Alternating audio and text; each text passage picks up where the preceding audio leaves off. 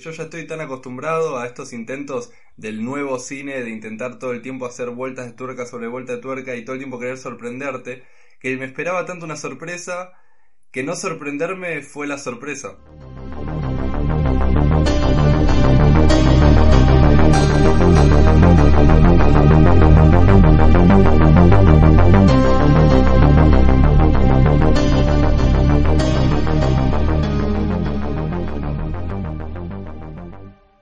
Buenas noches, Screamers.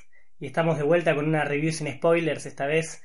A mi izquierda acá tengo a Yardi, ¿cómo andás? Todo tranquilo. Vamos a hablar de una película que un poco más que susto fue un poco divertida, pero tiene igual el factor. Factor terror, por supuesto, es verdad. Hoy vamos a hablar de Zombieland 2, su servidor Rodrigo y Yardi. Hoy somos dos de cuatro en esta ocasión. Y como bien dijiste, Yardi, es verdad, no, no es terror, terror, pero es una comedia, vamos a ser realistas, pero claramente está encasillada con todo este estilo, al estilo, no sé, John of the Dead, toda la comedia que se vino a partir de los zombies, que es muy siglo XXI, ¿no?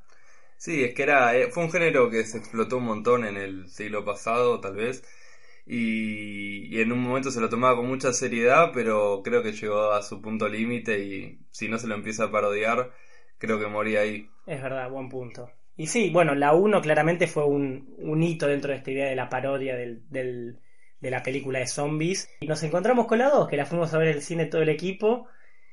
Yo, en mi opinión particular, esperaba un poquito más. No sé vos qué pensás. Y yo la, la 1, si bien la he visto bastantes veces a lo largo de mi adolescencia, eh, nada, no, no, tampoco es que esperaba demasiado. Capaz esperaba un poco más de, de sí, de tensión, un poco más de ter un intento más de, de, terror, a pesar de que era comedia, podrían haber usado un poco más. Claro, in intentar tocar un poquito más el miedo, porque sí, en ningún momento sufrís como... No hay suspenso, no hay ninguna escena como que diga, uy, ¿qué va a pasar ahora? Uh -huh. Como que ya se sabía desde un principio la trama. Sí. Creo, mi opinión, que también, bueno, en esta ocasión Fer no nos puede acompañar, pero incluso dejó sus anotaciones y todo, que tal vez donde más hace agua obviamente es el guion. Sí. Que, a ver, de por sí, por más que sea una comedia, no necesariamente tiene que tener un mal guion ni nada por el estilo, pero en este hace agua, o no sé si hace agua, pero es muy básico. Y igual, por ejemplo, esto que decías del suspenso, yo capaz, eh, en un momento, como decía Fer también, traía un elemento de estos zombies, eh, que había distintos tipos en esta película, y se habla sobre un tipo de zombies que después no aparece en toda la película, y yo en mi propia cabeza incorporé ese tipo de zombie como una posibilidad en toda la película y la verdad que tuve un poco de tensión a lo largo de la película. Como diciendo, bueno, si te pusieron esto al principio y... Tiene que aparecer. Tiene que aparecer y no... Y, y yo me creé mi propia tensión a partir de, de mis propias ideas, pero la verdad es que no. es verdad, simplemente esa mención, tal vez una escenita más y no aparece más ese tipo de zombie al que estamos hablando y que para el que la vea ustedes se van a dar cuenta de cuál de los son tres tipos de zombies los que menciona, cuatro y hay uno que aparece solo una vez. Sí. Acá Fer, entre las anotaciones que me dejó, vos me dirás si, si opinás de la misma manera o no, es que es básicamente eh, lo mismo que la 1, que para él fue su mayor crítica que se le podría decir, es que, a ver, no es algo malo que sea, porque si funcionó en la 1, ¿por qué no va a funcionar en la 2? Pero tal vez la idea de cambiar un poquito, avanzar, evolucionar, no, no se aprovechó en lo más mínimo. O sea, introducir algo, algo que haga la secuela característica, porque al fin y al cabo es.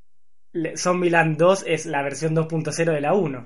Sí, de alguna manera busca un poco que los, los personajes crezcan toda la cuestión más adolescente del personaje interpretado por Abigail Breslin, que está bueno, pero aún así es verdad que a pesar de que te, te, intentan marcar esto del paso del tiempo, nosotros crecimos, los zombies también, y todo esto, pero aún así eh, creo que es verdad que a pesar de que intenten marcar un paso en el tiempo, los personajes se quedaron bastante planos, quedaron siendo medio, medio el mismo cliché. Hablando de cliché, justamente siento que incluso con los personajes que, que, trajeron a escena y eso, todos los nuevos, son todos bastante estereotipados. Creo que fue lo primero que te dije cuando salimos de la película. ¿Cuántos estereotipos vimos ahí? Bastantes, la verdad, bastantes. El, la incorporación de Zoe Deutsch fue muy graciosa, pero creo que el estereotipo más estereotípico que podría existir en una película así. Igual es verdad lo que decís que es el típico estereotipo de la rubia tonta, pero eh, posiblemente, en mi opinión, creo que fue lo que más, a pesar de que sea un estereotipo andante, lo que más disfruté de toda la película. El personaje de Zoe Dodge, que es Madison, Eh, es de lo mejorcito, la verdad. No puedo, lo tengo que destacar, perdón. Es que, es que igual es así. Yo de nuevo, con esto de los clichés, no lo estoy diciendo tal vez de- desde un lugar necesariamente negativo. Me pasa que, capaz esta película se quedó en lo básico, en el cliché, en el estereotipo, y terminó igual aún así sorprendiéndome porque yo ya estoy tan acostumbrado a estos intentos del nuevo cine de intentar todo el tiempo hacer vueltas de tuerca sobre vuelta de tuerca y todo el tiempo querer sorprenderte, que me esperaba tanto una sorpresa que no sorprenderme fue la sorpresa. O sea, terminó gustándome en ese aspecto. Me, me gustó esa frase como lo cerraste. No sorprenderme fue la sorpresa. Es que sí. Estás esperando algo, algo no. Bueno, y ahora, y no, seguimos igual. Pero, a ver, es una peli para ver entre amigos, claramente. Sí. Si la pregunta es, ¿la preferís por sobre la 1? ¿Vos qué dirías? Y no, la verdad que no. Pero tiene, tiene su, su elemento. Para seguir ampliando el universo, Sí, sus momentos tienen. Y es verdad, eh, esa idea de- del universo de Zombieland está muy presente. Dejan todo abierto, como incluso para una posible continuación y todo, una trilogía. O en un momento que había escuchado la idea de querer hacer una serie a partir de esto, es posible tranquilamente. Pero sí, yo también me quedo con la 1. Quizás, tal vez al ser el momento, la época en la que la vi, más, me pareció más original, algo más refrescante. Ahora es como que ya lo vi demasiado, ¿no? sí, es que en, en estos años que tuvo entre la 1 y la 2, capaz aparecieron muchas cosas como de este elemento. A mí, bueno, igual una cosa para destacar, me gusta mucho, bueno, ese plano de secuencia, como decíamos, me dijiste vos, Rodri, al estilo Kingsman. Exactamente. Muy, la verdad que lo disfruté, como que me quedé en ese momento pensando ahí, como, mirá qué, qué copado lo que estoy viendo. Es verdad, no, si para no dar spoilers, pero a lo largo de la película hay un plano secuencia de unos cuantos, cinco minutitos, un poquito Sí. menos, pero ahí que está muy bueno y tiene toda la dinámica y acción de lo que, si ustedes vieron la película Kingsman 1 y 2, tratan, eh, utilizan ahí ese plano secuencia, bueno, esta es la misma, el mismo espíritu, y la verdad que, que sí, estaba- estuvo muy bueno, y, y incluso mantiene la comedia a lo largo de toda la secuencia, la verdad que es para destacar. Creo que igual para mí lo que más destaco es la química que hay entre los cuatro principales. Obviamente se llevan bien y saben cómo manejarse entre ellos. Bueno, Woody Harrelson y Jesse Eisenberg ya hicieron un montón de películas juntos. La de los, la de los magos eh, también actúan Sí. O sea que claramente ya tienen química entre ellos, se saben los tiempos, saben cómo sacarse lo mejor. Y sigue siendo claramente lo más destacable. Incluso ahí, cuando, ¿sabes para mí cuando se da cuenta o cuando era lo más perceptible? Cuando apareció un personaje nuevo, con la excepción de Madison que encajó bien, los demás personajes nuevos entraban y era como, eh, está bueno, pero no es lo mismo que ellos cuatro interactuando entre sí. Sí. Y bueno, creo que igual la película en sí con la trama que hace te lo, te lo muestra eso, de cómo se necesitan entre ellos para sobrevivir. Así es. Quizá lo que no me gustó actoralmente hablando, se podría decir es, a pesar de que Woody Harrelson es un actorazo, siento que estaba muy sobreactuado. Tipo, claramente se la están pasando bien, se están cagando de risa haciendo la película, pero era todo muy exagerado, sus momentos, sus actuaciones, sus escenas. No había ninguna como, uh, le metió profundidad. Era él gritando muchas veces de por Sí, sí sí, sí. cuando se entera de Berkeley es muy ridículo, muy básico, pero pero bueno, sí, te saca te saca sus momentos, tiene sus momentos.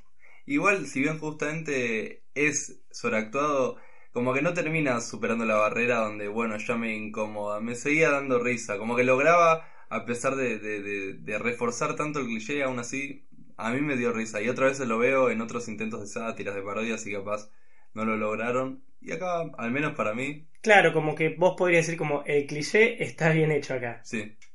Opino lo mismo. Y bueno, sí, igual nos quedamos ambos dijimos con la 1, Fer también se queda con la 1. ¿Qué puntaje le darías en tu opinión? Y Qué difícil, ¿no? Y es que si lo veo como, como una película más de, de- de- O sea, si lo pongo en un lugar de terror, y, y la verdad que me costaría ponerle un puntaje alto, pero si lo planteo desde más un lugar de una película de comedia, un 6, un 7, la verdad lo disfruté, la verdad que fue un, un buen entretenimiento, que es lo que se espera más de una película así, de este estilo. Perfecto. ¿6 o 7? Y siempre me pedís algo muy, Siempre, muy, sí. muy preciso. Eh, hoy voy con un 6. Está bien, yo, para mí, un 6 o un 7 era tal vez la primera, y esto para mí es peor, así que yo voy a ser hoy el jurado malo y le voy a poner un 3. O sea que si juntamos nuestros dos votos, sería básicamente un 450.